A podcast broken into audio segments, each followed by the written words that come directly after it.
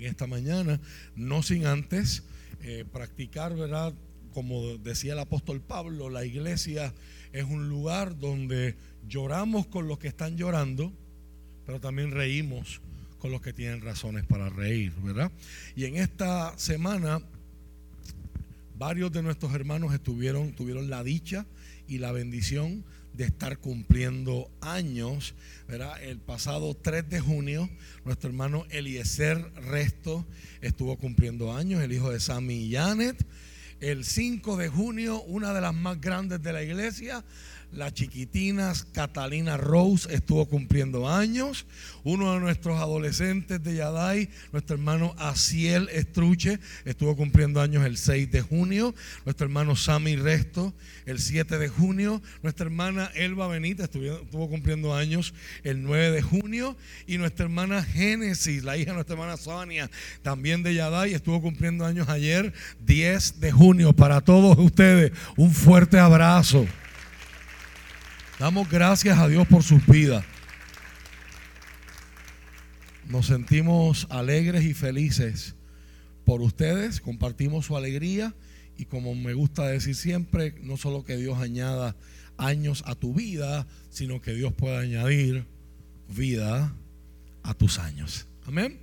Gloria al nombre del Señor. Eh, por varias semanas, por varias veces ya, hemos estado reflexionando en la palabra de Dios intentando conocer mejor a Jesús, porque para eso es que venimos aquí. El Espíritu Santo ha tomado control de este servicio como solamente Él puede hacer. Cuando usted escuche del tema del que vamos a hablar hoy, usted va a ver que no hay casualidad con lo que habló Nereida al principio del servicio, hablando de las temporadas, y Ezequiel eh, Eclesiastés capítulo 3, y también, ¿verdad? Lo que congregacionalmente estábamos cantando, ¿verdad? Yo creo firmemente las palabras de esa expresión, de esa canción que cantábamos hace un rato, aunque todavía no haya terminado el proceso, en cada temporada yo creo en tu fidelidad, yo sé que Dios está obrando, yo he visto al Señor, he visto la fidelidad de Dios en mi vida, no sé cuántos aquí hoy pueden decir amén con eso, quizás hoy estás cansado, quizás hoy estás sin fuerza, quizás has tenido una semana difícil, quizás todavía el panorama no se ve claro, aleluya, pero como dice la alabanza, yo he visto a Dios obrar. Hay muestras alrededor mío y hay muestras en mi vida de la fidelidad del Señor. El Señor no te va a dejar, todavía esto no ha terminado. Así la única opción que tengas es el fuerte. Él te va a dar la fuerza para que sigas resistiendo y luchando en medio de tu proceso y en medio de tu temporada. Pero algo es seguro, Dios no te va a dejar. Dios no te ha dejado. Hay procesos que no entendemos, hay cosas que son consecuencias de nuestras decisiones, hay, hay cosas que vivimos que son consecuencias de decisiones de otros sobre nuestra vida, heridas, soledad, fracasos, etcétera. Pero Dios está con nosotros, no solamente en la cima, sino Dios está también con nosotros en los lugares más oscuros y en los lugares más profundos. Él está ahí. Y si usted prestó atención al culto virtual, si no le invito a que lo vea, ¿verdad? Porque para eso es que se hace, ¿verdad? Para que usted lo vea, ¿verdad? Eh, el viernes pasado, nuestro hermano Carlitos predicó, trajo una reflexión hermosa. No le va a quitar mucho de su tiempo, como 15 minutos aproximadamente, bajo un tema, la cercanía de Dios. El Dios que está cerca. Lo sintamos o no, lo veamos o no. Hay veces que somos honestos, no lo vemos ni lo sentimos, pero la palabra nos garantiza, Él está. Él está. Y luego miras adelante y dices, ¿cómo yo pude haber sobrevivido esto? ¿Cómo yo pude haber superado? ¿Cómo yo pude haber logrado? Y si eres honesto, sabes que solo hay una respuesta. Y la gloria es de Él. Y como cantaba el, el cantante ahora pastor, todo se lo debo a Él. Todo se lo debo a Él. Es importante que la mirada de usted y la mía se fije en Jesús. Van, a ocurrir muchas cosas y hay muchas fuerzas tratando de que usted quite la mirada de Jesús y la ponga en otro sitio. y dile al que está a tu lado, eso es peligroso. Dejar de mirar a Jesús produce desorientación, produce desenfoque y perdemos el camino, perdemos el rumbo. ¿Y cuánta gente en este tiempo está perdiendo el rumbo, está perdiendo el camino? ¿Cuántos de los que estaban en los caminos del Señor ya no están? ¿Cuántos dejaron de mirar a Jesús porque se hizo más importante la falta que les, que les hizo o el dolor que les provocó alguien que estaba en los caminos de Jesús o alguien de afuera? Tiempos como estos nos hacen ver la importancia de que si vamos a estar saludables y vamos a crecer, que es lo que Dios anhela para usted y para mí, nuestra vista tiene que estar puesta en Jesús. Ningún papá, ninguna mamá, y aprovechamos para invitarles a todos. El domingo que viene no vamos a tener servicio porque se celebra el Día de los Padres, ¿verdad? Eh, también conocido como el Día de los Calzoncillos, las colbatas y los regalos casi tan buenos como los de mamá. Dicen las malas lenguas por ahí. Ah, es otro tema, es otra historia, es otra predicación. Pero eso es un día familiar, ¿verdad? Y nosotros queremos dar ese espacio para que la familia lo celebre juntos, ¿verdad? Y que tengan, tengamos momentos para crear memorias, ¿verdad? Que eh, en la vida de nuestros hijos y en la vida de nuestros padres, aquellos que tienen la bendición de tenerlos consigo. Así que este viernes vamos a tener un culto especial y vamos a estar aquí adorando al Señor y dando gracias a Dios y pidiendo fortaleza para ese tan sagrado oficio y tan importante y tan escaso hoy. Los sociólogos concuerdan que las últimas tres generaciones que están viviendo y que van a dominar la faz de la tierra, ya los baby boomers están pasando a su etapa o su temporada de retiro. Así que ahora el mundo está en el control de la generación X y pronto se pasa el batón a los millennials. Y, tanto los millennials como los X y la generación eh, I Generation o la generación Z es una generación que se les considera una generación sin padres en términos de padres masculinos. Fatherless generation porque los tienen, pero están trabajando tanto que es como si no los tuvieran. la semana pasada hablábamos de el desorden en la sociedad, hicimos el comentario del desorden en la sociedad según el credo de la Iglesia Católica que produce el divorcio. Y obviamente, pues, cuando ocurre esa experiencia y la gente se confunde y piensa que el divorcio es de los hijos, cuando se supone que sea de la pareja, pues ciertamente provoca estragos, provoca traumas, provoca vacíos, provoca lagunas, ¿verdad? Así que aquellos hombres de la congregación, ¿verdad? Que están siendo, se están esforzando por ser y vivir a la altura de lo que es un padre y cuán necesaria es esa figura hoy en nuestra sociedad, ¿verdad? Pues tienen que ser reconocidos, tienen que ser fortalecidos, tienen que ser celebrados, pero sobre todo, aunque tu papá no haya sido el que tú te merecías. Dios escogió a la hora de presentarte su primer retrato para que lo pudieras conocer.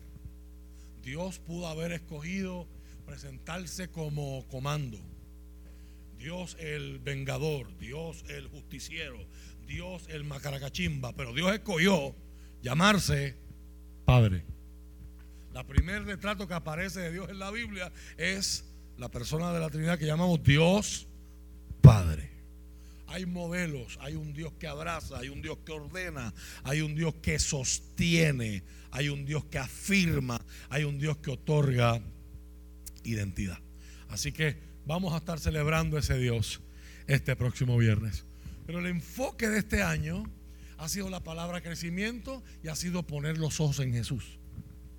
Jesús no solamente como el Dios que me salva en la cruz a través de su muerte y su resurrección, sino Jesús, el ser humano que me lo presenta la Biblia y el Evangelio de Lucas como un prototipo de lo que es ser un creyente lleno del Espíritu. Y hemos estado explorando por, por los pasados meses las implicaciones y, las, y los detalles un verso en Lucas capítulo 2, verso 52, donde Lucas intenta como historiador arrojar luz sobre una época que no hay registros de ella en la vida de Jesús, porque él se dedicó a su familia, se dedicó a su trabajo y se dedicó a crecer. Y Lucas dice en el capítulo 2, 52 de su evangelio que Jesús progresaba. Ya podemos hablarlo, ¿verdad? Según está en el griego, porque usted conoce, ¿verdad? Eso lo hemos estado discutiendo a través de las pasadas semanas y pasados meses. Jesús progresaba en sabiduría, conocer la voluntad de Dios y seguirla. Progresaba en madurez. Hay estatura no tiene que ver con altura física, sino es la capacidad para hacer lo que él tenía que hacer, lo que Dios quería que él hiciera. Jesús progresaba en el favor de Dios, que es obedecer absolutamente a Dios cada vez más en su vida, hasta el punto de ir a una cruz y morir por la humanidad. Y el favor de Dios genera favor con la gente, gracia con la gente. Y en ese punto de gracia con la gente llevamos eh, aproximadamente tres semanas esbozando características de Jesús que podemos ver que provocarían ese favor con la gente y que son características para nosotros para, para imitar. Hablamos de la influencia y hablamos de la integridad de Jesús en sus palabras, en sus conversaciones, saber cuándo parar y detener información que me es negativa y cómo también ser gente de influencia e integridad a través de nuestras palabras. Estuvimos hablando acerca de cómo Jesús, teniendo un desarrollo muy triste, pierde a su papá, es despreciado por su sociedad, por tener unos orígenes dudosos. Ya usted sabe lo que pasó con María, que queda embarazada antes de oficializar su matrimonio con José, aunque ya estaba casada con él.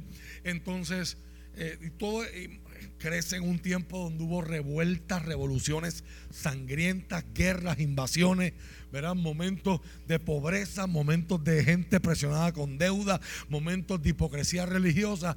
En esa sopa estaban todos los ingredientes para que Jesús se levantara como un cínico, como una persona sin esperanza, como una persona que lo que hace es criticar, pero no aporta soluciones. ¿Usted ha conocido gente así? La radio está llena de esa gente.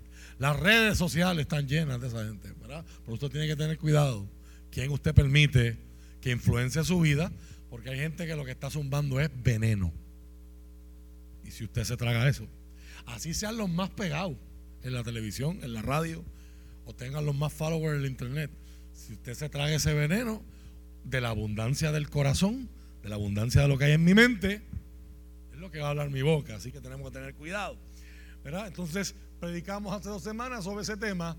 A pesar de las circunstancias, Jesús retuvo su esencia. Jesús no dejó que sus circunstancias lo transformaran en alguien común a su tiempo, en alguien amargo, en alguien bitter, en alguien negativo, en alguien cínico. Jesús mantuvo su esencia.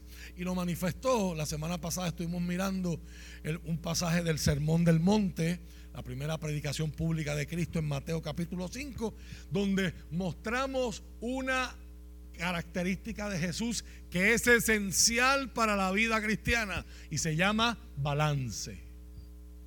Y tomamos como ejemplo las expresiones de Jesús en el Sermón del Monte cuando dice, yo no he venido a romper la ley yo he venido con el propósito de cumplirla. Eso es balance, ¿verdad? Mientras los religiosos de su tiempo estaban peleando con detalle, el enfoque de Jesús es yo vine a cumplirla y a dar ejemplo. pero no vine a desactivarla, no vine a destruirla, no vine a abrogarla. Y vimos los ejemplos que él dio en ese mismo discurso acerca de cómo él usando la fórmula, ustedes han escuchado que se les dijo, haciendo referencia a Moisés, sobre el divorcio, sobre el asesinato, sobre los juramentos, pero yo les digo, ¿verdad? So, Jesús se pone por encima del Antiguo Testamento, pero en vez de desactivar o desaprobar lo que hay en el Antiguo Testamento, lo que hace es que conecta los puntitos y lleva la ley escrita a donde se supone que hubiese llegado la ley, pero Pablo nos va a enseñar, el apóstol Pablo nos enseña que fracasó la ley en eso. La ley no cambia el corazón humano. Jesús lleva la ley de lo escrito al corazón. Y nos dice, tú puedes decir, pues yo estoy cumpliendo la ley porque no has asesinado a nadie. Pero ¿y tus pensamientos? ¿Y tus emociones? ¿Y tus palabras en forma de insulto? Leíamos en la nueva traducción viviente, Jesús dice, el que le dice idiota a su compañero debería ir al concilio, debería ser juzgado en el Senado. Y el que lo acusa de ser fatuo, el que habla no solamente en contra de la persona, habla en contra de su imagen. Lacera con sus palabras su reputación. Jesús dice, puede, estar, puede ser que físicamente no lo has asesinado, pero ante Dios ya eres un asesino asesinaste, asesinaste su reputación. ¿Cuántos asesinos hay en las redes sociales? ¿Eh? O sea, la realidad es que el apóstol Pablo enseña que el efecto que produce la ley es, la ley es como un tutor que me lleva de la mano hasta donde yo necesito que esté, hasta mi realidad.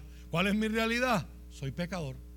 La ley viene a dar evidencia de que yo necesito a Dios. ¿Habrá alguien que necesite a Dios aquí hoy? Yo necesito al Señor. La ley viene para eso. Por eso el apóstol Pablo va a decir, la ley es un tutor que me llevó de las manos a darme cuenta que sin Jesús yo estoy perdido. Que no hay otro camino. Que no hay otra verdad. Y no hay otra vida. Solo es Jesús. Solo es Jesús. Y en esta mañana, hoy yo quiero hablar bajo el tema del discernimiento. Si hay una característica que Jesús exhibió, es el discernimiento. Acompáñenme por favor al Evangelio según San Lucas, capítulo 4, versos del 18 en adelante. Y hoy concluimos la serie sobre crecimiento. Este capítulo 4 y esta porción que vamos a leer se considera el acto inaugural de Jesús en su ministerio público. ¿Dónde empieza el ministerio de Jesús? En una sinagoga.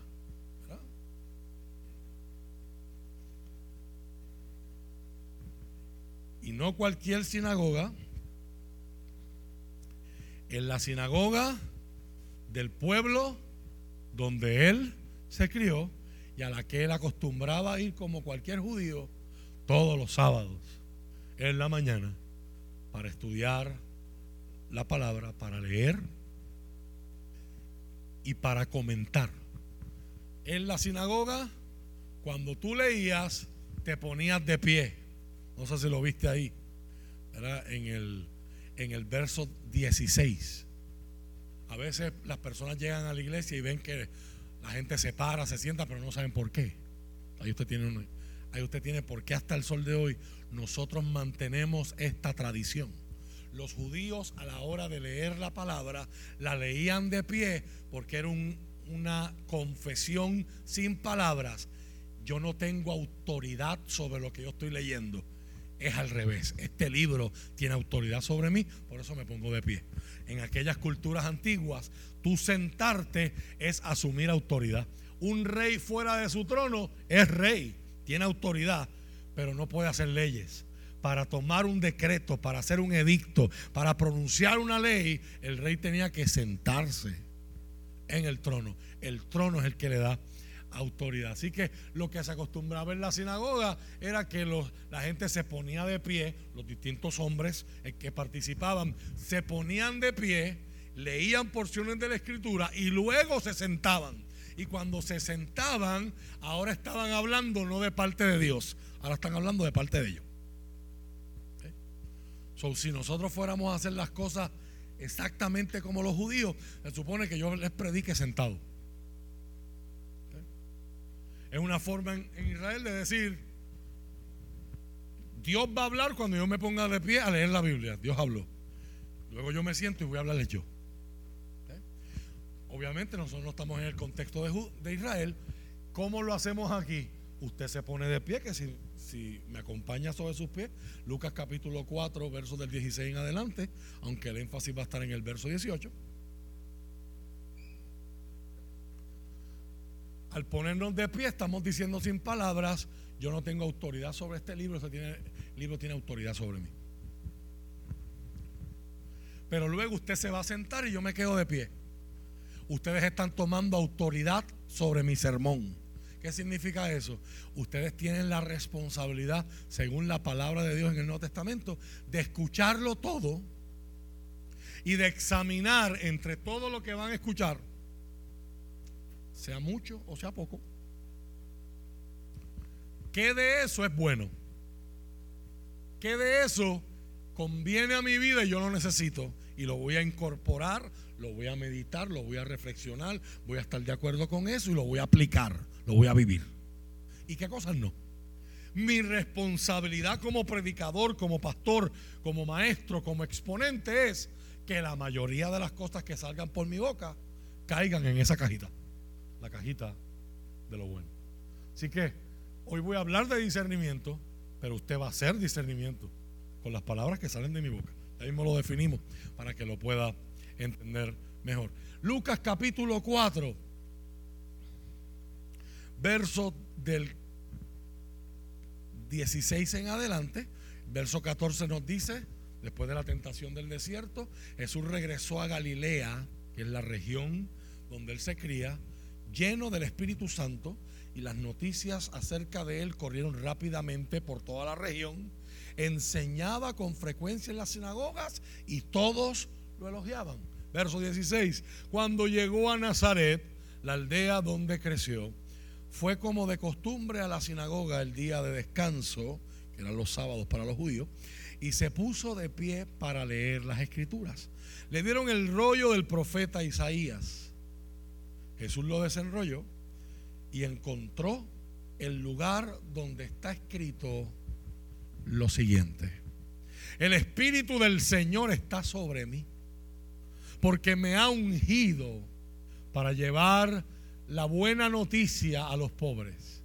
Me ha enviado a proclamar que los cautivos sean liberados, que los ciegos vean, que los oprimidos serán puestos en libertad y que ha llegado el tiempo del favor del Señor. Lo enrolló de nuevo, se lo entregó al ayudante y se sentó. Todas las miradas en la sinagoga se fijaron en él. Después Jesús comenzó a hablarles. La escritura que acaban de oír se ha cumplido este mismo día. Señor, gracias por tu palabra. Gracias por el privilegio que tenemos de escucharla. Hay lugares donde la gente tiene que esconderse para alabar tu nombre y para escuchar tu palabra.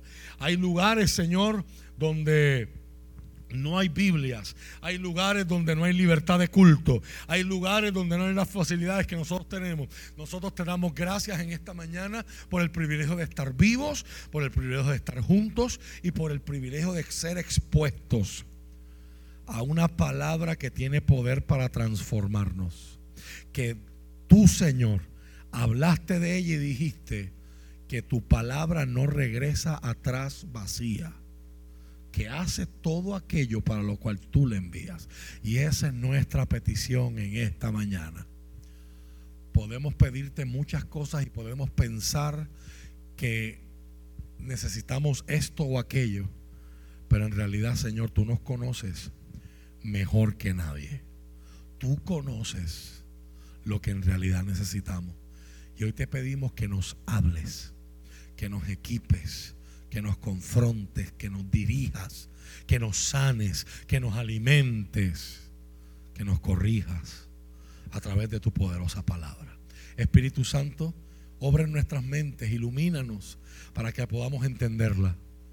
Crea en nosotros fe y convicción para poderla creer como la verdad con la que mi vida necesita alinearse y danos valentía y determinación para precisamente no solo saber la Biblia, sino poderla vivir y poderla aplicar. Bendícenos a todos, Señor, los que nos están viendo, los que están aquí presentes y bendice nuestra vida. Úsame para tu gloria en el nombre de Jesús. Amén. Y amén.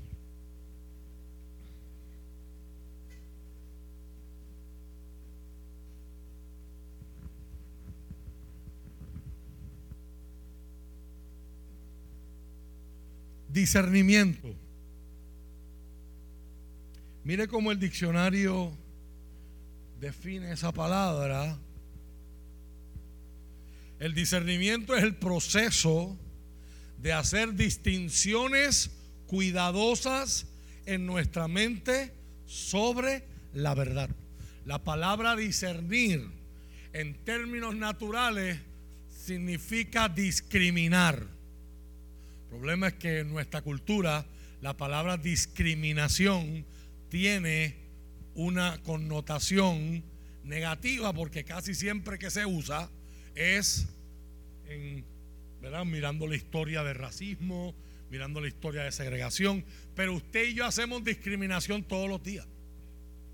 Ahora mismo en, en la fila de asientos donde usted está sentado hay muchos teléfonos. Porque se supone que cuando usted se vaya, ¿cuál usted se va a llevar? El suyo. Ese acto es un acto de discriminación. Usted puede llevarse el Samsung que está al lado de usted o el iPhone que está al lado de usted. Si tiene sabiduría, se va a llevar el iPhone, pero eso no tenemos dicho otra No, yo no voy a levantar, yo no voy a cucar el gallinero con ese asunto aquí, ¿verdad? Ya bastantes peleas tenemos en nuestro. Pero usted puede decir, mira, hay un Oppo, hay un Samsung, hay un iPhone hay cinco iPhones, pero de esos iPhones, el que tiene el cover rojito, el que tiene el cover gris, es el mío. So, yo no me estoy llevando cualquier teléfono, yo estoy discriminando para llevarme el mío. Okay? So, todos los días usted tuvo que pararse esta mañana frente a un closet, aunque usted sea de esos que dice que no tiene qué ponerse. Hay alguien que quiera testificar en esta mañana, de esos que dicen que no tienen qué ponerse. Esa gente que anda desnuda, pero no, nadie se ha dado cuenta. ¿Verdad? Y usted tuvo que discriminar entre esa percha que está y todo lo que hay colgando ahí. ¿Qué te gusta? ¿Cómo te sientes? Algo bien curioso. Giselle me dice, usted usa esto para tus conferencias de matrimonio. Giselle puede planificar la ropa de Rafael Luciel y la mía con dos semanas de anticipación. yo soy un hombre feliz. Hoy es gris, vamos de gris. Yo no tengo problema con eso. Pero la de ella no la puede escoger antes. Me dice, tengo que ver cómo me levanto ese domingo. Hombres que están aquí, no trates de entenderla. Ámala, muy bien. amamos. O sea, hay cosas que a nosotros los varones no nos van a hacer sentido. Y Dios no te exige que tú la, Dios no ordena que el hombre entienda a la mujer. Dios ordena que la ame. Porque Dios es justo. Dios no te va a pedir algo que es imposible de hacer. A veces ni ellas mismas se entienden, la voy a entender yo. Entonces ella, me dice, eh, depende cómo me sienta. Y usted mira el, usted miró su percha hoy. Y estaba el traje largo, estaba el cortito, estaban los pantalones, estaba la camisa, estaba el escote, estaba el super escote. Y usted dice, espérate, voy para la iglesia. Eso, eso lo hablamos la semana pasada, ¿verdad? Es, un acto de discriminación. Usted va para su trabajo mañana. usted tiene uniforme, si su trabajo usa uniforme o tiene su ropa de civil, usted tiene que hacer un acto de discriminación. Hay gente que me dice los uniformes son una bendición porque elimina ese acto de qué me voy a poner hoy. Y en el caso pues de las mujeres, ¿verdad? Por lo menos la que vive conmigo. A veces escogió, se vistió, se miró en el espejo. No me gusta. Yo en mi mente pienso, ¿lo vas a votar? Pero obviamente, como ya yo aprendí que calladito me veo más bonito, yo sigo en la mía, tú sabes a ella. Porque es que no le gusta hoy, pero la semana que viene le puede gustar. Eso tiene lógica. Para ella, para las mujeres sí. Mira, todas hicieron, todas hicieron, exacto. Y, todos los hombres así, el, humo subiendo. Exacto, claro que tiene lógica, pastor.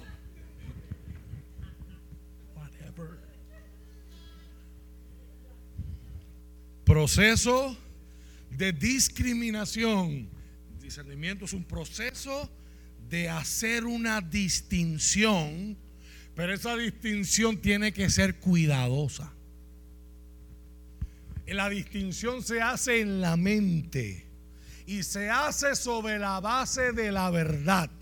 Me encantó esa definición, porque ya no solamente estoy hablando de discriminación en el sentido natural de cómo vivimos la vida, cuando hablamos de discernimiento. Es el entendimiento de que toda mi vida es una suma de decisiones que yo estoy tomando. Cómo me he visto, a dónde voy, qué pienso, qué, qué pensamiento que me llegó de momento, que quizás yo no estaba pensando, pero me llegó de momento, si lo entretengo, si no lo entretengo, si lo hago más grande, si le doy cabeza, si no le doy cabeza. ¿Qué digo? ¿Decir algo?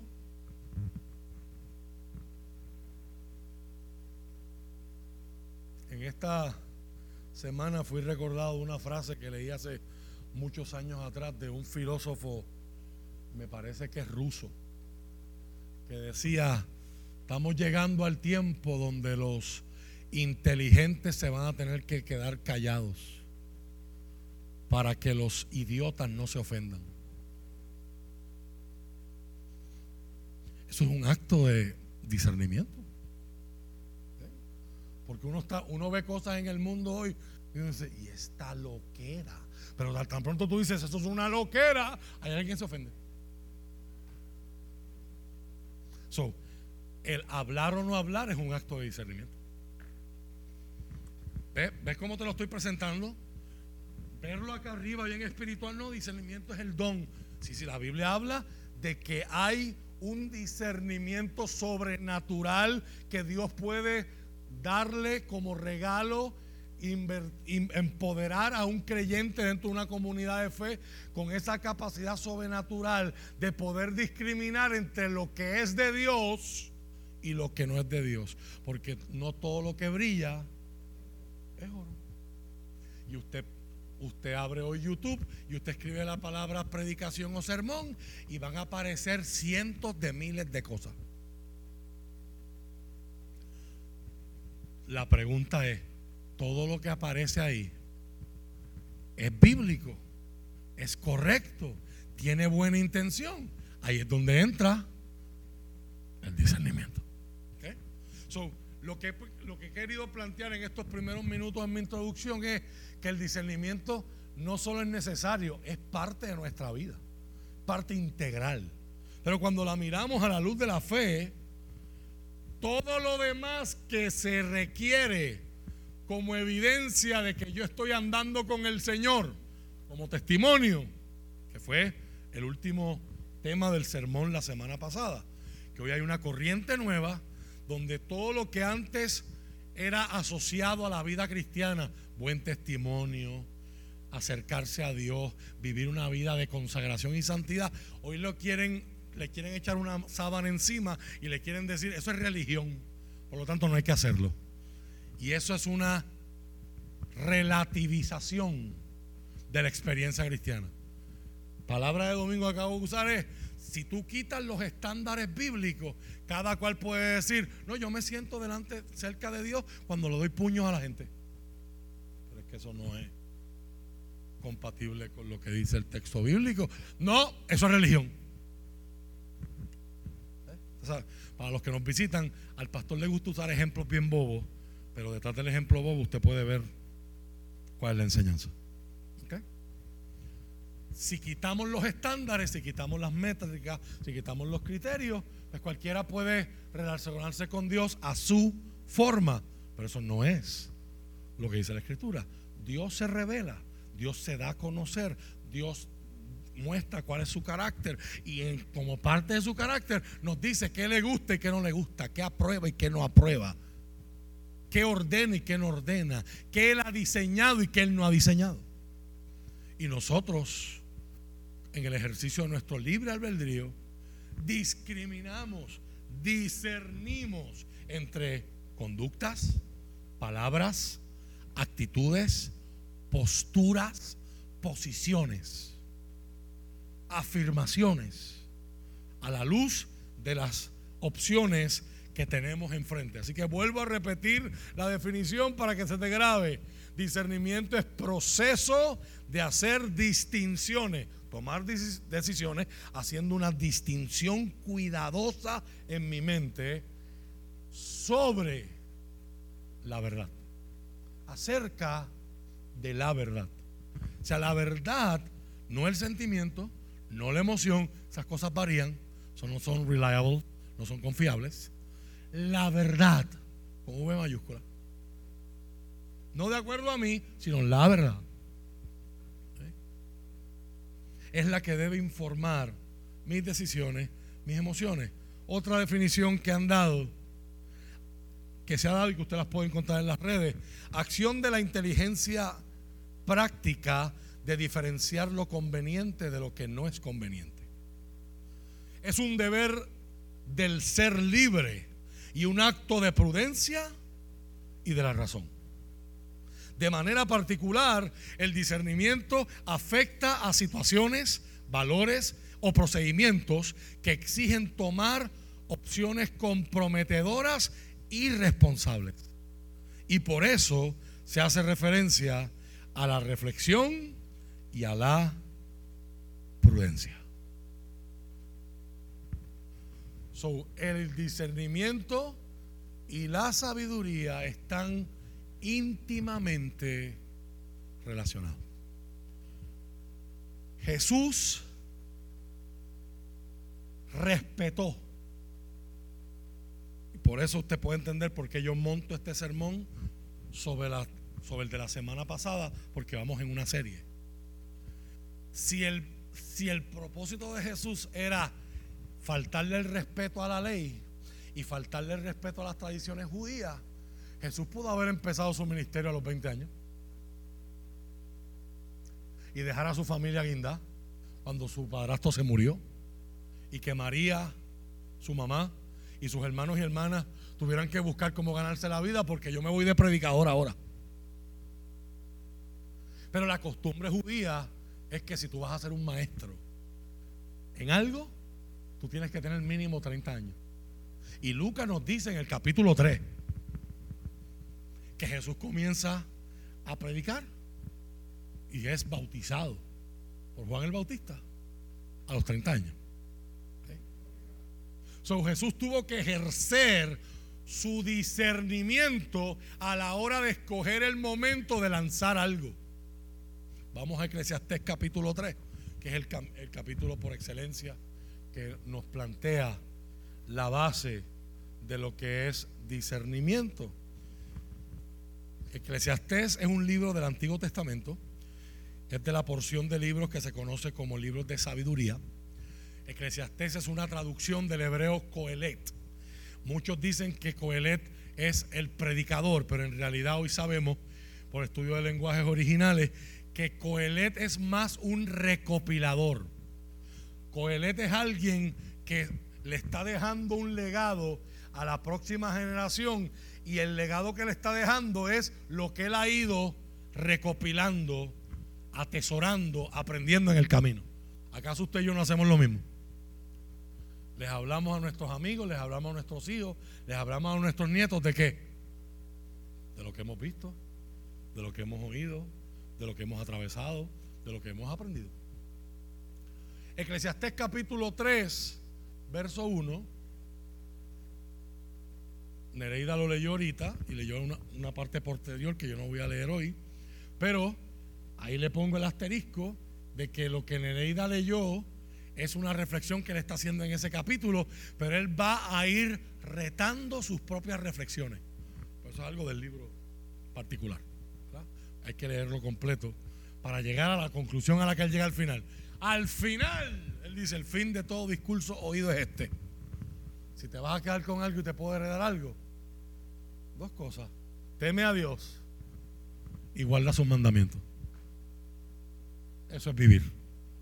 Esa va a ser su conclusión filosófica y teológica al final del libro. Pero en el proceso va a haber un proceso de pensamiento mental y discernimiento. El capítulo 3, verso 1 nos dice, hay una temporada. La reina, Valera, dice, todo tiene su tiempo, pero correctamente la traducción aquí es temporada. Hay una temporada para todo, hay un tiempo para cada actividad bajo el cielo. Hay un tiempo para nacer, y no nos gusta, no estamos de acuerdo, nos rompe por dentro, porque no es el diseño de Dios para nosotros.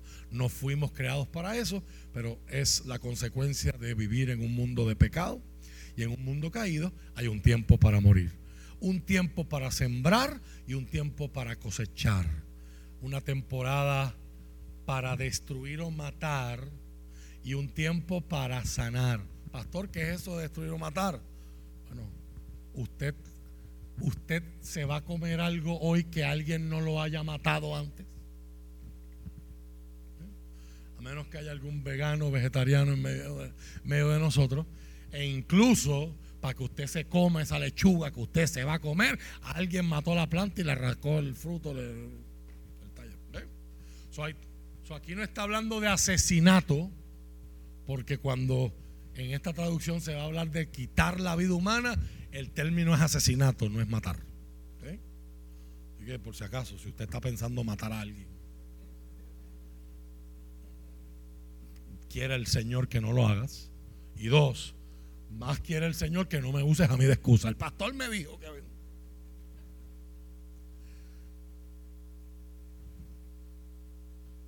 Un tiempo para derribar y un tiempo para construir. Palabras, tiempo para finalizar cosas, tiempo para cerrar cosas. ¿Cuánta gente hoy me está escuchando y tiene escombros todavía en su corazón, en su mente, de relaciones pasadas, proyectos pasados, fracasos pasados?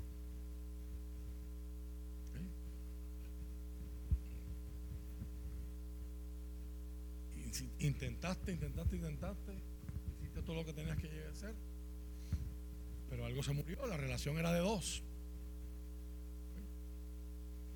Y hasta que esas ruinas, hasta que esos escombros no son derrumbados, no hay espacio para empezar a construir de nuevo.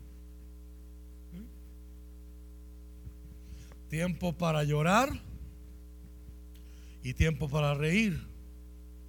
Un tiempo para entristecerse y un tiempo para bailar.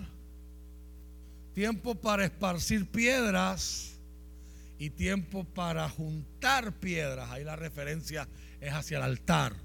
Recordarán lo que hizo Elías. Elías juntó las piedras. En otras palabras, tiempo para adorar litúrgicamente y tiempo para mover los altares esparcir piedras. Tiempo para abrazarse y tiempo para, ahí me gusta más nueva traducción viviente, para despedirse. En una versión internacional, mejor dicho, dice ahí despedirse en vez de apartarse. Un tiempo para buscar y un tiempo para dejar de buscar. Un tiempo para guardar y un tiempo para votar. Un tiempo las dos familias que se están mudando, que compraron casa, nuestros hermanos Carlitos y Nachira y nuestros hermanos Jeremías y Marjorie. Los dos me escribieron lo mismo. Hasta que uno se muda, no es que uno se da cuenta de cuánta porquería usted tiene. Cuántas cosas, how many stuff uno almacena en la casa, ¿verdad? Hay tiempos para guardar, pero tiempos para desechar también. Hay un tiempo para rasgar y hay un tiempo para remendar. Eso es bien litúrgico de Israel. Cuando un judío se rasga la ropa, está diciendo, estoy en humillación, estoy en vergüenza, estoy en distress, estoy pasando uno de los peores momentos de mi vida. Y de la misma manera que hay tiempos para eso, hay tiempos para remendar. Es cuando se cose el vestido, se cose el traje. Hay un tiempo para callar y un tiempo para hablar. Y todos los que hemos pasado por la adolescencia y en algún momento dependíamos del permiso de papi y de mami para salir, aunque nadie nos habló de Eclesiastés capítulo 3, aprendimos esto empíricamente. Te invitaban para el cine y tú mirabas a tu mamá y tú decías,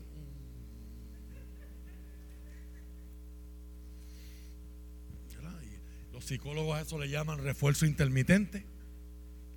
Que los niños no necesitan una clase de psicología. Ellos se dan cuenta. No tienen ni siete años. Y ellos ya saben. Este es más blandito. Esta es más fuerte. Esta es alcahuete. Este está enojado. Y ellos saben. Entonces, Déjame preguntarle a papi primero. Y si papi está distraído allá en el celular y en la computadora, en el televisor. Mira, papi, me invitaron para el cine. Pues. Ajá. Mami, me invitaron para el cine. No va. Ya papi me dijo que sí. ¿Alguien quiere testificar? Y los hijos, por no ejercer su discernimiento, ponen a los padres a pelear. Pero eso es otro tema. Eso es otra historia. Y eso es otra predicación. Por eso es que mamá y papá se supone que estén alineados. Y una vez que mamá entrena a papá, cine. ¿Qué dijo tu mamá? ¿Alguien quiere testificar? ¿Sí o no? Y ahí el adolescente. Tú sabes, tú puedes tener los argumentos correctos, tú puedes tener las razones correctas, Tú puedes saber lo que tu mamá te va a decir porque como te lo ha dicho tantas veces en cantaleta, tú sabes cómo batearlas todas. Pero hay veces que es tiempo de quedarte. Porque las ganaste según tú. Este veredicto es inocente. No vas. ¿Alguien quiere testificar? ¿Alguien necesita la oración? sanidad y perdón de algún evento traumático en el pasado. Los adolescentes que están aquí con nosotros, podemos hacer una oración por ustedes especial, por fortaleza en esta hora. Orando para que su verano sea excelente.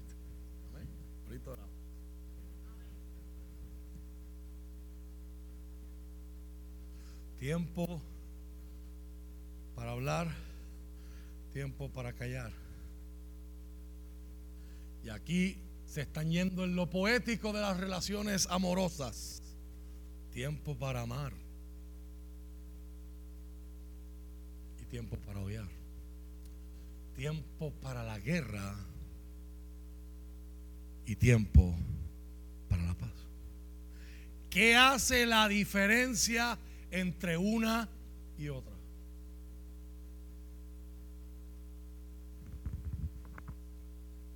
Déjenme utilizar esa última que está bien dramática. ¿Qué hace la diferencia entre irse a la guerra o buscar la paz? ¿Cómo uno escoge una u otra? Si son las 3 de la mañana y se rompe una ventana en tu casa, cuando tú chequeas es alguien que se está metiendo en tu casa. Y tengo dos opciones. le, me pongo a hacerle un iced tea. Le saco las galletas Oreo y le pongo un vasito de leche. Porque decido que este puede ser un tiempo de conocer nuevos amigos. Fíjate, es un tiempo para la paz. O voy al closet, busco el bate. O hay gente que puede decidir llamar al 911. Que Dios te bendiga y te ayude. Quizás en 45 minutos aparezca una patrulla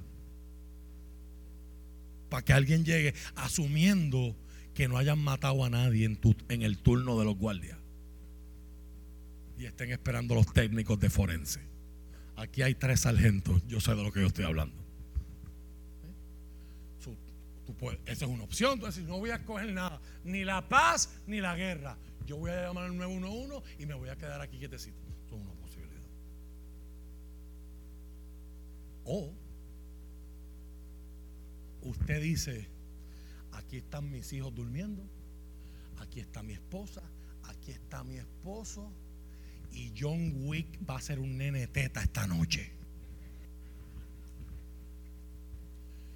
¿Cuál es la diferencia entre una y la otra? Discernimiento. ¿Cuánta gente en, en temporadas y en ocasiones donde debieron buscar la paz? escogieron apretar los botones de los misiles nucleares, nucleares de sus palabras.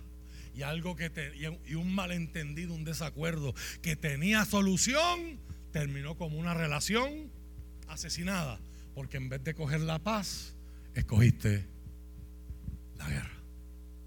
¿Cuántos, si somos honestos, no aprendemos estas lecciones después que miramos para atrás y decir, mano, si aquel día yo me hubiese callado la boca? no hubiese perdido aquel amigo, no hubiese perdido aquel trabajo o aquel compañero de trabajo que se dañó para siempre nuestra relación. Si yo ese día hubiese pedido disculpas, en vez, en vez de cuando me confrontó o me dijo lo que no le gustaba que yo estaba haciendo, hubiese buscado una vía de comunicación efectiva. Apreté los botones de la guerra en vez del botón de la paz. Note que el que te está escribiendo no te está diciendo, esta es la buena, esta es la mala, te está diciendo los extremos. Hay temporadas donde hay que hacer de todo. Hay temporadas para abrazar gente nueva. Aunque gente anterior me haya apuñalado mil veces en la espalda. Hay gente, hay temporadas donde yo me puedo abrir a conocer nuevos amigos, aunque hayan habido amigos que me hayan abandonado y se hayan bajado de la guagua del tren de mi vida. Porque por culpa de aquellos, yo no me voy a negar la oportunidad de tener buenos momentos y de, de, crecer como ser humano por lo que esa otra persona puede traer a mi vida. Si yo me cierro y digo, no, no, no, este fue mal agradecido, este me traicionó, este me lastimó. ¿Sabes qué? Yo no voy a tener amigos. La vida es bien triste y bien solitaria de esa manera. Él nos está dando los extremos y nos está diciendo, ¿cómo vas a escoger? La palabra temporada a nosotros los puertorriqueños nos causa un problema grande.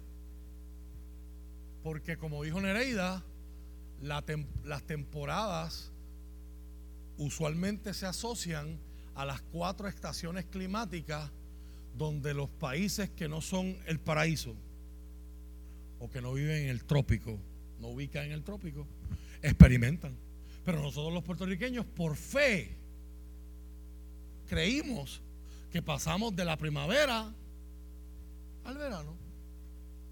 Y que después de septiembre empezará el otoño. Y se supone que la cosa se ponga más frita. Si tú. Ándale. Aunque no nos podemos quedar, esta Navidad y este invierno estuvo fresquito. Pero ahora en el verano nos están pasando la factura. Yo no quiero ver cuando llegue agosto y septiembre. Pero a nosotros no se nos caen las hojas. Gracias a Dios no cae nieve y no tenemos que pasar por ese revolú que para gente que nos está viendo es normal. Ay, hoy, hoy chocaron 32 carros. A la que se ve el primero se levantan los detrás. Es parte de sus vidas ya. Por lo tanto, esta, esta enseñanza en la Biblia se desarrolla en un lugar donde las temporadas sí cambian, donde neva, donde hay otoño, donde usted puede ver las temporadas observables. Aquí no. So, imagínese usted en una temporada de nieve donde está a menos 10 bajo cero y han caído 10 pulgadas de nieve y usted dice, Ay, yo, es que yo he visto en crocs. Todo el mundo sabe lo que son las crocs aquí, ¿verdad? Comodísima. Es bueno para estar todo el día en ella. Pero cuando llueve, se transforman en patines. Yo todavía no entiendo. Los dos días yo estaba en un establecimiento de comida rápida, estoy pidiendo por dentro, con mi y ellos están sirviendo cosas, están trabajando, se están moviendo y están tirando bandejas de agua, cubos de agua. Y cuando yo miro, andan en crocs. ¿Será que vienen unas crocs especiales de trabajo que, el, el resto de los mortales no tenemos? Pero yo digo, yo allá adentro estaría, mi cabeza estaría dentro de, la freidora de aceite. Ya, yo, ya yo hubiese dado cuatro matas allá adentro. O sea, usted ve a alguien, no es normal ver a alguien en, una, en un piso con nieve, que usted ha visto todos los videos en YouTube de la gente por más con cuidado que camina. No es normal alguien dice, ay, yo voy a salir en pantalones cortos y en crocs. Eso es alguien que no se está adaptando correctamente a su temporada. Cuando yo escuché que el creador de Facebook, Mark Zuckerberg, que él iba en chancleta metedeo a Harvard. Yo decía, yo imagino ser en verano. Porque si él iba en invierno en Boston, neva. Yo decía, el tipo va en, tiempo de nieve, en chancleta metedeo. Bueno, por eso ha hecho lo que ha hecho. Es un anormal, definitivamente. No es normal.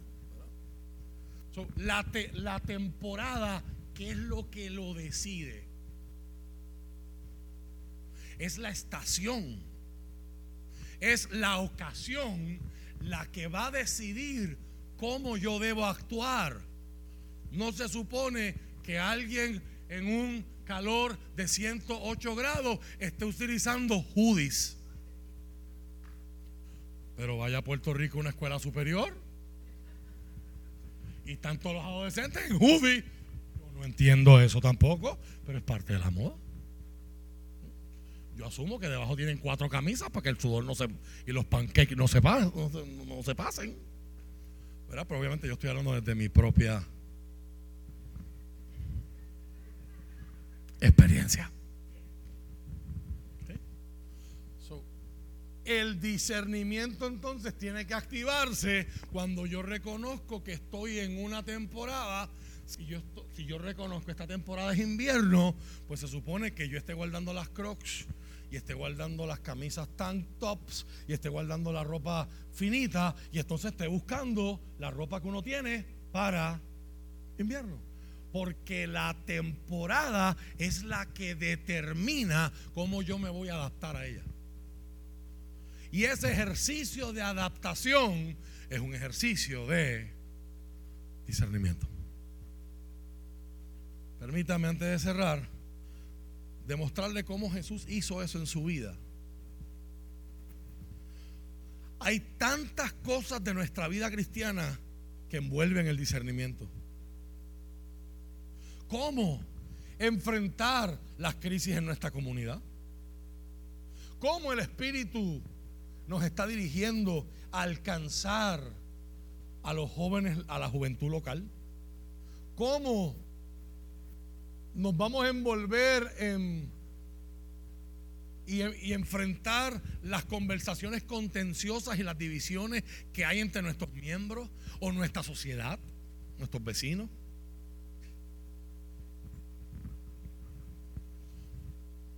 Recibí esta suma de dinero, ¿cómo lo gasto?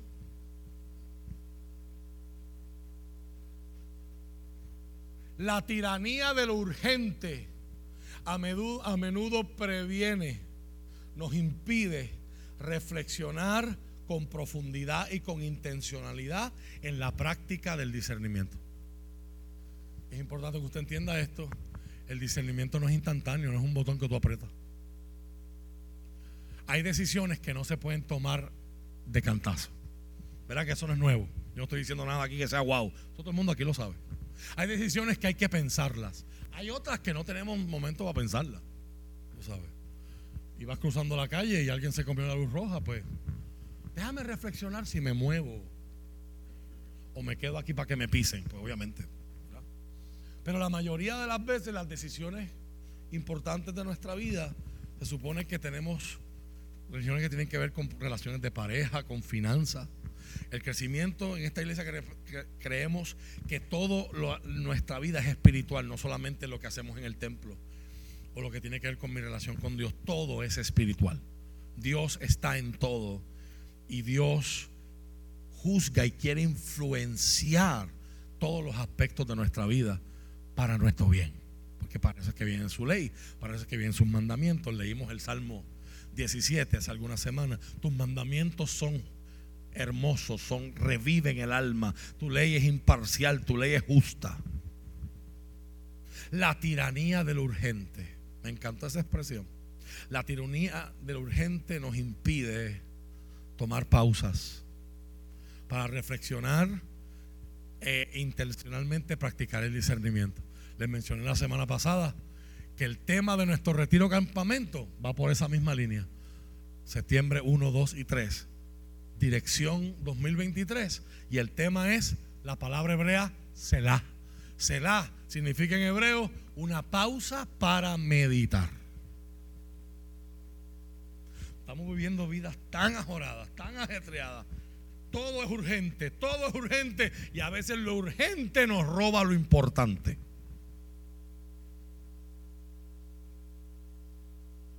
Las notificaciones en tu teléfono ahora mismo son urgentes. Pero la palabra es importante.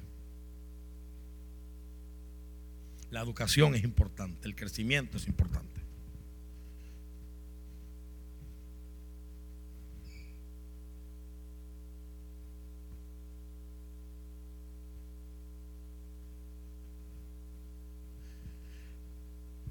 ¿Cómo crecemos o implementamos discernimiento?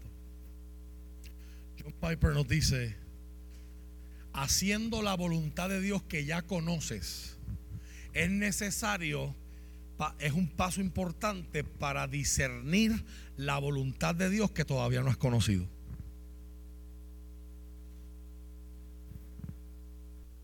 Escuchar y hacer la voluntad de Dios es un prerequisito para discernir la voluntad de Dios que no conocemos. Cuando miramos a Jesús, podemos ver el discernimiento y este proceso de discernimiento en su vida en muchas instancias.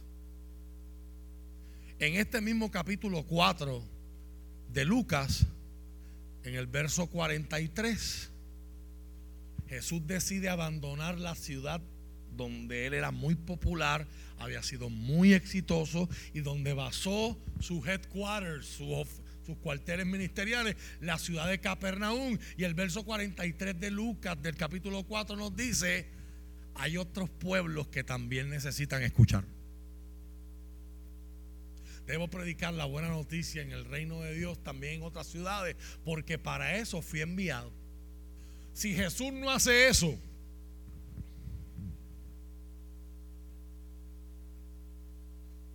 se queda en Capernaum y no toda Galilea escucha, no toda Jerusalén escucha y a través de su predicación no todo el mundo escucha a través de la iglesia. Así que este es un principio que hoy no tengo el tiempo para, para expandir. Para hay un libro excelente que se llama De lo bueno a lo grande, From Good to Great, Kim Collins. Y él va a trabajar sobre este principio él va a decir, lo bueno es el peor enemigo de lo mejor.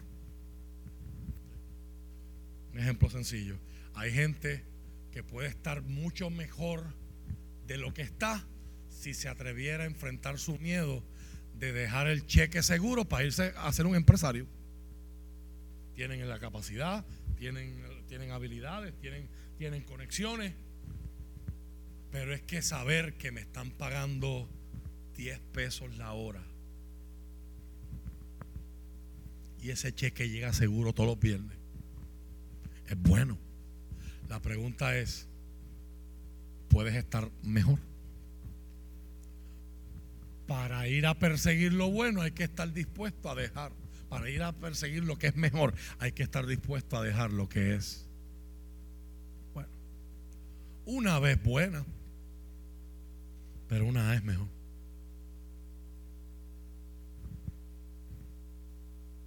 Graduarse es bueno, pero graduarse suma con laude es mejor.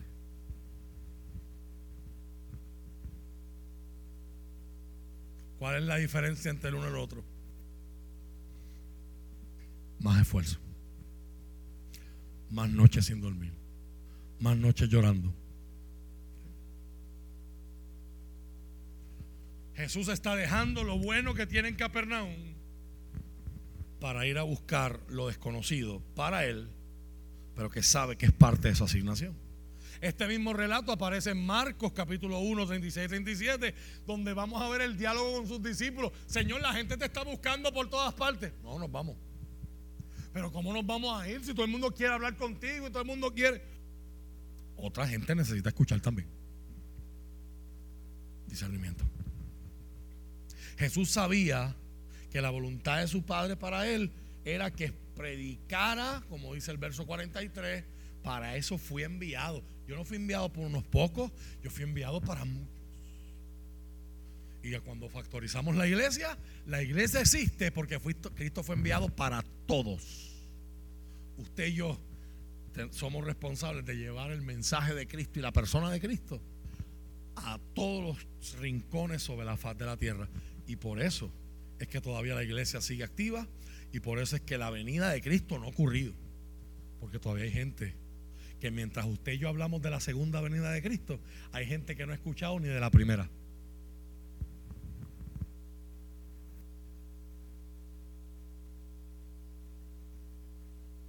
Pero antes de ese verso 43, ponme el anterior, por favor. ¿De dónde sale esa decisión?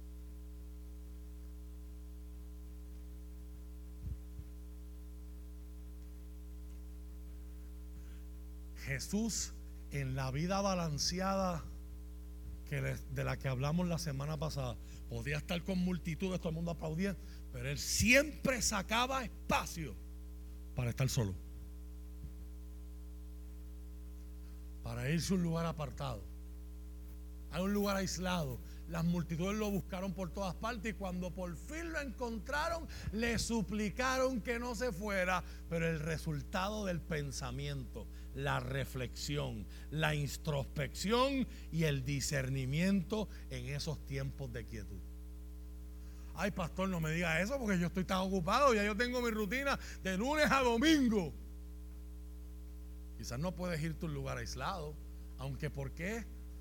¿Por qué es que las vacaciones las disfrutamos tanto? Porque generalmente las vacaciones envuelven salir de donde estamos todo el tiempo e irnos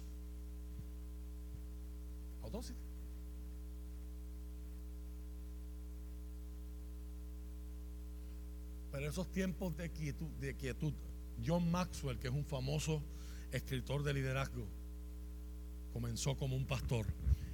John Maxwell dice que en su oficina, pues, como le está escribiendo a gente que no es cristiana, él no le dice la silla de la oración, le llama la silla de pensar. Y él tiene una silla en su oficina donde él se sienta y hay una silla al frente. Y él dice, yo me siento ahí para pensar. Pero los que entendemos el mensaje subliminal, se están sentando para orar, porque parte de la oración incluye la meditación. El problema es que mucha gente no ha entendido esto y piensan que oración es pedirle cosas a Dios. Y pues ya lloré. Y orar es aburrido porque es que yo le di lo mismo que pedí anoche, lo pedí hoy. Pues por eso es aburrido porque lo convertiste en una rutina. Pero cuando tú entiendes que oración envuelve meditación, reflexión, consideración, el resultado de alguien que ora es alguien que va a tener discernimiento Por eso es que se ha dicho que la oración es el oxígeno del creyente, el, oxígeno del discípulo de Cristo. Así que después de pasar tiempo en lugares quietos, sin bullicio, desolados, sin mucha gente, él aplicó la voluntad de su padre, que era clara en su mente, para una situación que era media confusa a través del poder del discernimiento.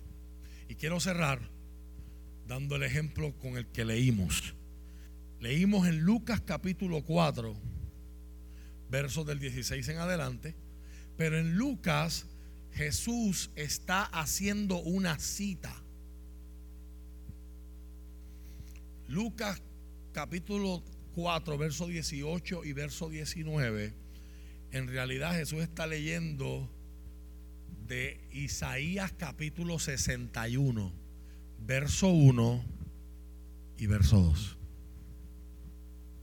Yo lo voy a leer. Me gustaría, si usted tiene su Biblia a la mano, mírelo en Lucas, donde usted lo tiene ahí ya. Mientras en la pantalla yo lo leo desde Isaías. A ver si usted nota las diferencias. Jesús está haciendo un ejercicio de lo que se conoce en teología como redacción. El ejercicio de decidir qué parte yo dejo afuera y qué parte yo dejo adentro. Si usted ha hecho una monografía, si usted ha hecho un escrito, un ensayo investigativo para alguna de sus clases, se supone que usted allí en un setting académico, usted no puede levantarse a decir, bueno, yo pienso, yo opino, a mí me parece, porque te van a dar una F más grande que tu cara, porque en el setting académico mientras no hayan letras detrás de tu nombre y mientras más letras, mejor. Tú no te has ganado el derecho de decir nada.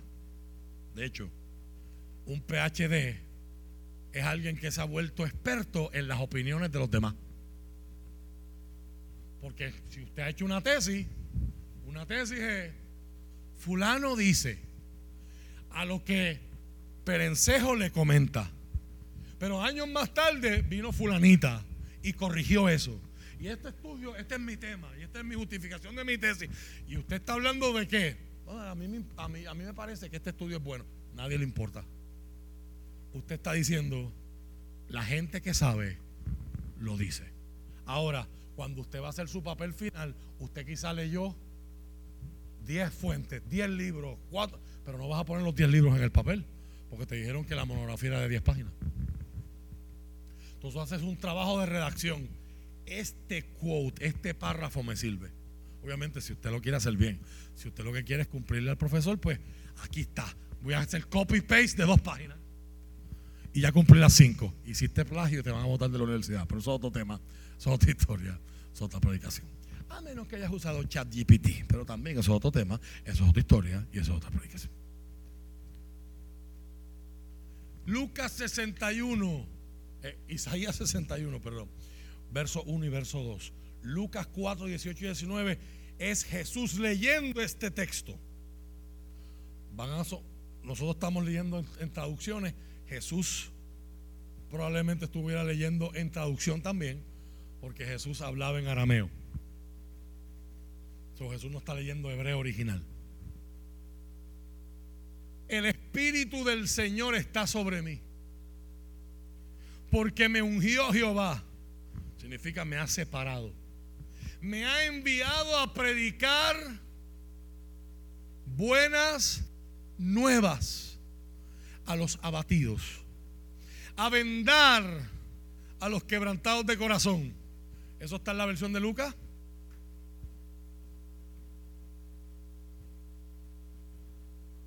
A publicar libertad a los cautivos y a los presos Apertura de la cárcel. Vamos bien hasta ahí, ¿verdad? A proclamar el año de la buena voluntad de Jehová.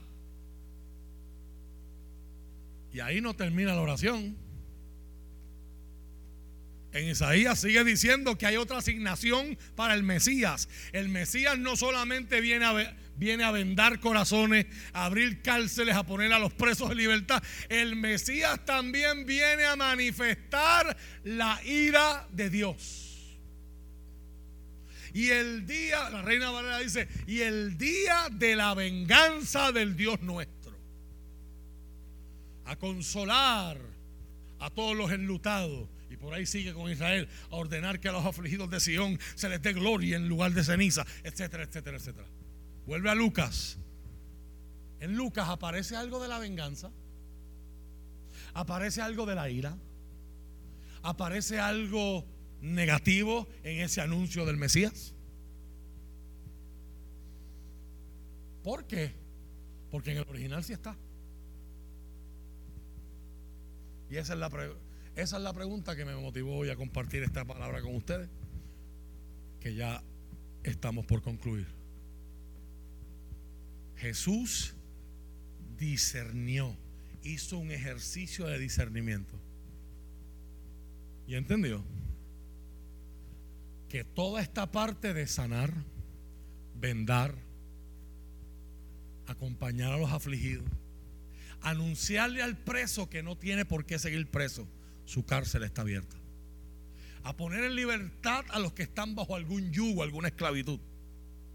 Es la razón de su venida ahora. La parte de la venganza, la parte del juicio, Jesús no la leyó porque esa es la agenda de la segunda venida. Jesús está haciendo como humano un acto de discernimiento y entendió, esta venida es mi visita en la tierra, mi razón de estar vivo es alcanzar a la gente, es unir a la gente con Dios, es que la gente pueda conocer a Dios a través de mí. Y cuando va ascendiendo, le dice a sus discípulos, yo me voy, pero regresaré. Y mientras regreso, he aquí, yo estoy con ustedes todos los días, hasta el fin. ¿Y cuál es el fin? Con F mayúscula. Esa es la razón del libro de Apocalipsis. El fin es la venida de Cristo para terminar todo lo que el Padre decretó que tenía que ocurrir. Eso envuelve juicio. Juan nos dice en su carta que Jesús ahora es un abogado que tenemos para con el Padre. Pero el mismo Juan es el que escribe Apocalipsis y dice que en la segunda venida Cristo regresa como juez y juzgará a todas las naciones y los libros serán abiertos. Eso estaba establecido desde el Antiguo Testamento, ordenado por Dios, y el profeta lo está viendo y lo está declarando en Isaías viene a hacer todo esto bueno, pero también los malos tienen que tener cuenta que también viene a traer venganza. Los que viven en maldad, los que abusan del pobre, los que abusan y oprimen a los más débiles, sepan que se les va a acabar, como decía mi papá, la guachafita. Yo no sé si eso, si alguien se acuerda de, de esos dichos pueblerinos de Humacao, circa 1980. Jesús tiene el discernimiento para hacer dos cosas. Estoy leyendo y decido que esta parte no es relevante para ahora. Y la omite. No es que eso no existe, no es que eso no es cierto, es que no es para ahora. No voy a hablar de eso ahora. ¿Cuántos han visto el meme que se hizo tan popular en la pandemia? Uno era, se tenía que decir y se dijo. Y el otro era, tú no estás listo para esa conversación. Jesús ejerce discernimiento para decir, yo estoy enfocado en esto. Y esto es lo que me toca ahora y esto es lo que me voy a leer. Se sienta, está todo el mundo mirándolo y no hace más que sentarse. Y aquí está la segunda manifestación de su discernimiento en un solo verso les dice a todos, esta profecía se acaba de cumplir delante de los ojos de ustedes ahora mismo. otras maneras, Jesús está diciendo, ustedes estaban esperando a alguien. Llegué. Problema, te lo cuento todavía. Esa es la gente que lo vio crecer. Y a veces la gente que más trabajo les cuesta creer en ti son los que te han conocido toda la vida y te han visto todas las vidas. Eso es otro tema que los evangelistas van a relatar en otro momento. Pero lo importante es que Jesús está manifestando, yo estoy reconociendo el tiempo y esto es lo que me toca hacer. La pregunta es, a la luz del tiempo que tú estás viviendo, a la luz de las circunstancias que te rodean, ¿qué es lo que te toca hacer? ¿Te toca hacer guerra? ¿Te toca hacer paz? ¿Te toca quedarte callado siendo la mayoría mientras la minoría grita? ¿O te toca hablar? ¿Te toca envolverte e involucrarte? ¿O te toca ser indiferente y alejarte? ¿Te toca resistir, persistir, insistir, repetir o te toca rendirte? Porque se puso difícil.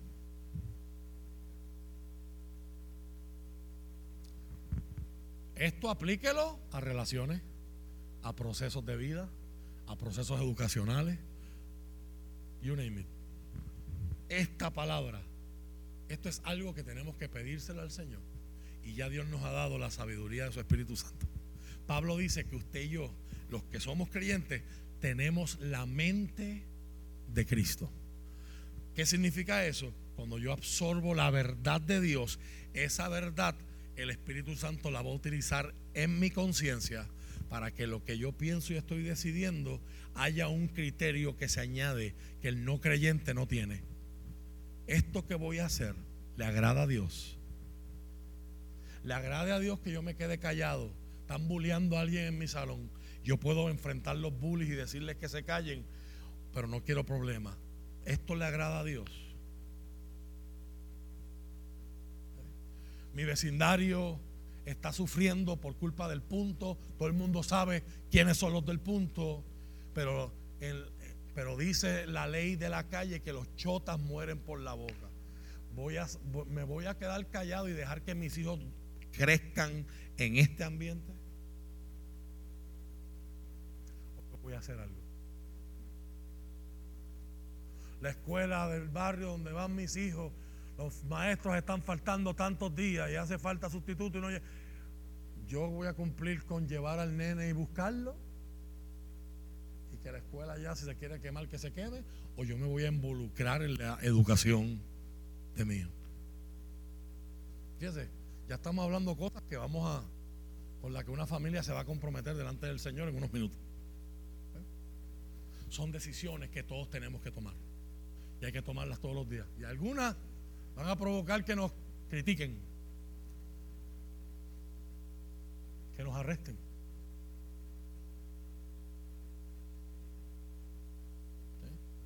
En Inglaterra, hace dos semanas, arrestaron a una señora porque estaba orando en silencio, pero en público.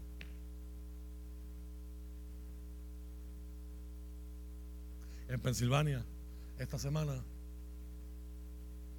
no estoy, no estoy aplaudiendo lo que ese hombre hizo.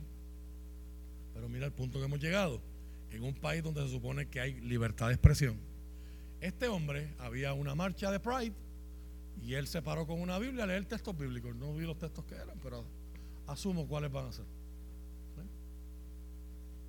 Lo arrestaron por estar leyendo la Biblia. Obviamente, no hace falta, en un caso así no hace falta ni, conseguir abogado. lo arrestan y lo sueltan a las par de horas porque no hay forma de tú levantarle un cargo a una persona por leer la Biblia. A menos que quieras que esa persona sea millonaria después de demandar al Estado. Pero el mal rato, el mal rato, el, el asunto emocional del mundo en el que estamos viviendo son decisiones. 2024 está a la vuelta de la esquina. O usted entrega el país o usted va a pensar en Seguimos con los mismos corruptos, ponemos corruptos nuevos. Son decisiones. Le damos break a los que no han robado que roben. Los que critican a los que roban, pero ellos robarían igual, para que no han tenido la oportunidad. Es una decisión que cada cual tiene que tomar. Pero si estamos de acuerdo, para todo necesitamos discernimiento. Tu temporada hoy es única. y si tú entendiste esta palabra, yo quiero que usted se vaya a su casa y usted se ponga a pensar familiarmente cuál es mi temporada. Profesionalmente, ¿en qué temporada estoy? Estoy cómodo en mi trabajo, pero a, la luz de lo que yo quiero, si yo quiero más, aquí lo voy a conseguir o tengo que tomar decisión. No es que me voy mañana, pero quizás puedo empezar a capacitarme y hacerme el curso y, tomarme la maestría y hacerme la certificación y quizás en varios años ya tengo derecho a cobrar más de lo que estoy cobrando hoy. Y si aquí no me lo pagan, en otro sitio me lo van a pagar. Todo eso es producto de discernimiento. Mientras sigamos en piloto automático, lo único que nos va a pasar por encima, ¿sabe qué es? El tiempo. John Maxwell dijo, y con esto yo termino, Dios perdona, pero el tiempo no oportunidad que yo dejo pasar hoy, quizás no vuelva. Oportunidad de crecer que tengo hoy, quizás no la tenga mañana.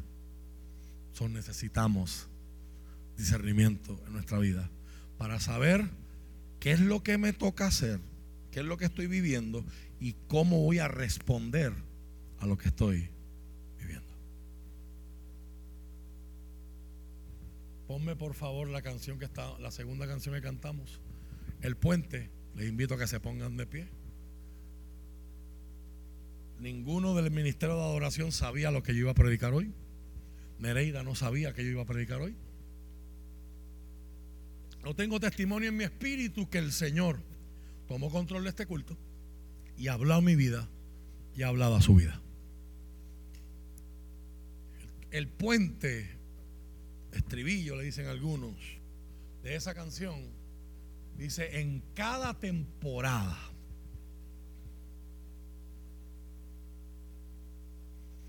Las temporadas cambian.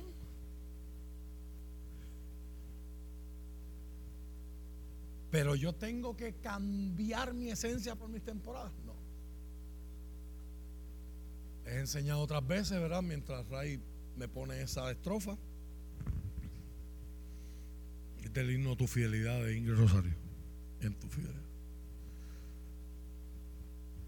Hay mucha gente hoy hablando de códigos de aceleración para, para enfrentar y salir la temporada y solamente se enfocan en las temporadas bonitas.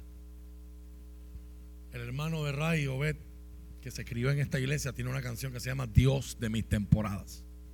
Tiene un, tiene un enfoque muy bíblico y muy balanceado acerca de esto que hemos enseñado aquí muchas, muchas veces. Las temporadas no se controlan. No intentes jamás controlar tu temporada. Yo quisiera poder tener un control y hacerle al sol, bájale dos por favor. ¿Eh? Quisiera tener un control para que en la cuesta de las lechugas en la carretera 30 los genios del Departamento de Transportación de Obras Públicas no cierren un carril a la hora de que la gente va a trabajar quisiera tener ese control y controlar esas cosas. Giselle y yo veníamos hablando de eso en estos días. Ya los postes de la carretera 30 de la Cuesta de la ya están oscuros otra vez. Y nos tuvieron cuántos años en tapones con carriles cerrados, pues estaban montando los postes o cambiándole los focos a los postes. Pues parece que los pusieron de los chinos, tú sabes, porque parece que fueron allí al frente de la y ya están oscuros otra vez los postes. Sea porque algún becerro se robó el, se robó el cobre. O porque por diseño las cosas no se pueden hacer bien porque hay que hacerlas bien antes de las elecciones. Yo no sé, yo no sé. Lo que yo sí sé es esto. Esto es una opción hoy. Esto no es automático, pero es una opción que usted puede decidir tomar. Estoy enfrentando algo hoy que no lo voy a enfrentar la semana que viene quizás, o el mes que viene o el año que viene. Serán cosas nuevas, pero en cada temporada yo puedo decidir, me anclo. No en mis sentimientos que cambian, no en mis fuerzas que se acaban, no en mis amistades que se pueden ir, no en mi gobierno que me falla, no en mi inteligencia que se puede equivocar. Me anclo en tu verdad. y decido temporadas lindas o temporadas difíciles, me aferro a tus promesas. Y de donde estoy parado, nada me moverá. Mis queridos, eso es un ejercicio de buen discernimiento. Nos ayuda el Señor. ¿Qué le parece si usted se, si usted se memoriza eso? y respondemos en un cántico responsorial. Lo, lo, respondemos en una alabanza a Dios por su palabra. He escuchado tu palabra y quiero responder. Y si los muchachos nos pueden ayudar, obviamente ahora yo no puedo tocar, pero si algún buen samaritano nos ayuda. La canción está en fa natural.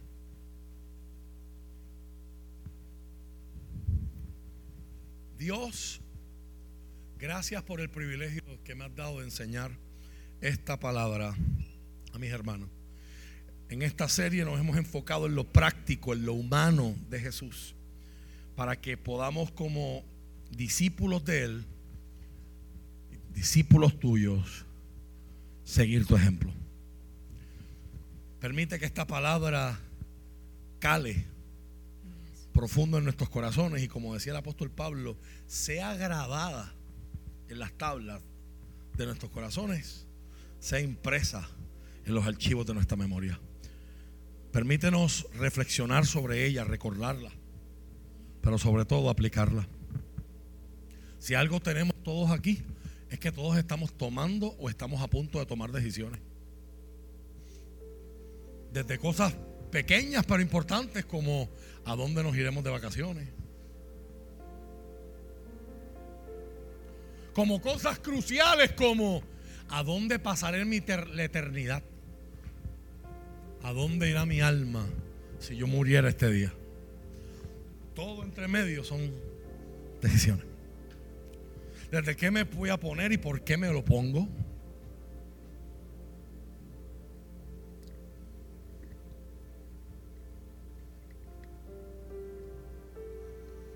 Hasta esta conversación que necesito tener con.